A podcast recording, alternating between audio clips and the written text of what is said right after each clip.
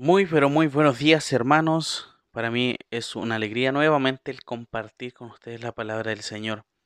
Y esta mañana es una mañana eh, importante, ya que vamos a finalizar ya este capítulo 5 de este Sermón del Monte, donde ya son 29 devocionales en que hemos estado escudriñando solamente un capítulo de la Escritura, y eso es tremendo. Damos gracias al Señor porque podemos ir día a día aprendiendo más del Señor. Y eso solamente es por su gracia. Vamos a finalizar este capítulo 5 leyendo los versículos 46 al 48. La palabra del Señor dice así. Porque si amáis a los que os aman, ¿qué recompensa tendréis? ¿No hacen también lo mismo los publicanos? Y si saludáis a vuestros hermanos solamente, ¿qué hacéis de más? ¿No hacen también así los gentiles? Sed, pues, vosotros perfectos, como vuestro Padre que está en los cielos es perfecto. Jesús, hermanos, lleva a la conclusión sobre amar al enemigo, el cual es nuestro prójimo. Este amor debe ser realizado de forma desinteresada y generosa. Los judíos, especialmente los fariseos, despreciaban a los gentiles a quienes daban el calificativo de perros, considerándolos inmundos e incapaces de llegar a ningún tipo de relación con Dios. ¿ya? Por eso vemos acá que el Señor utiliza precisamente eh, a estas personas que para la sociedad eran mal vistos, o en realidad por solamente por los judíos eran mal vistos, por los fariseos, escribas, etc. Entonces vemos que ellos son utilizados como ejemplo.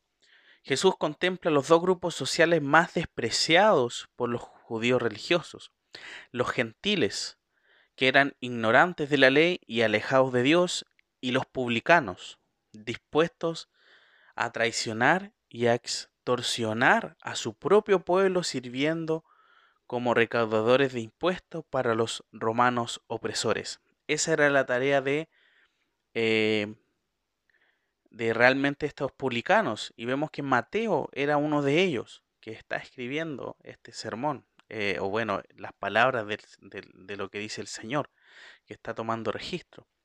Y vemos que el Señor invita a sus oyentes, o sea, primeramente, como hemos dicho, a eh, los discípulos, que son la primera audiencia, y también para el resto de las personas que están escuchando y leyendo estas palabras, eh, a que se consideren a estas personas. Eh, y vemos que el Señor también menciona y, da un ejemplo acá de que ellos se aman entre sí. Los, los, gentiles con los publicanos se aman y se demuestran el cariño. Se saludan afectuosamente cuando se encuentran por la calle.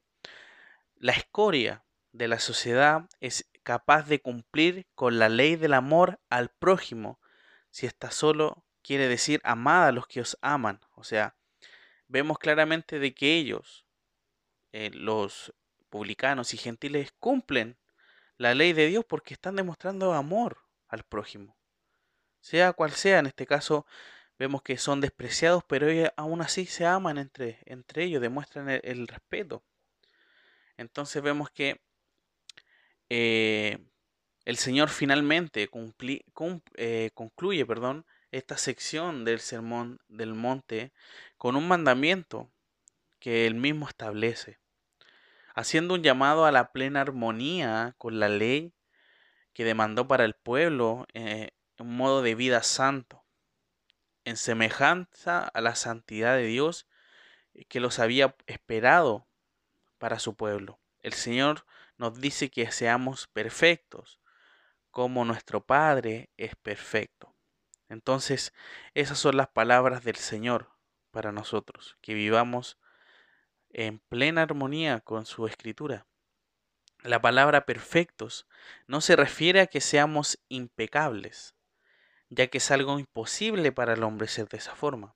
Incluso para quienes son hijos de Dios y están en su reino, tampoco son impecables o impecables, perdón.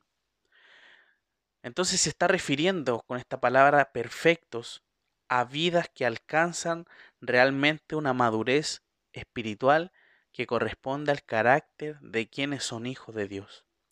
Son aquellos que ya no viven conforme a la carne, sino al Espíritu.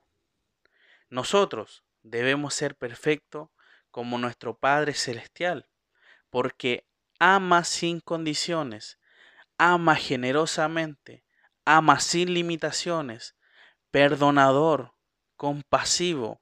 Él es bueno con todos. Esa es la perfección, demostrar eso a los demás.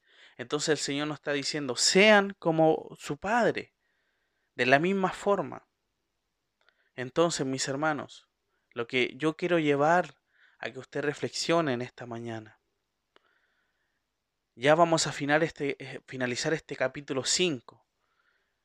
Y lo que usted tiene que preguntarse, con todo lo que ha aprendido durante todo este tiempo, es que se está manifestando una vida que exprese el carácter de quien, de aquel, perdón, a quien llamamos Padre. Estamos demostrando lo mismo que Él. Somos personas dignas de que se nos llamen hijos de Dios. Eso, mis hermanos, lo invito a que pueda reflexionar en esta mañana, para que usted pueda ver y decir, Señor, lo estoy haciendo, ayúdame a seguir haciéndolo. Pero si su respuesta es, no lo estoy haciendo, pídale perdón al Señor. Y pídale también que le ayude a poder hacer su voluntad. Vamos a finalizar en oración. Te agradecemos, nuestro Padre, por poder ir aprendiendo paso a paso cada parte de tu escritura. Ya finalizamos este capítulo 5. Todavía nos quedan dos capítulos más, pero vemos cómo tú nos enseñaste en todo esto. Te agradecemos porque tenemos el privilegio de poder aprender de ti. Te damos muchas gracias por tu palabra y ayuda a que sea cada día en nosotros nuestra autoridad y nuestro modo de vida. En el nombre de Jesús, amén.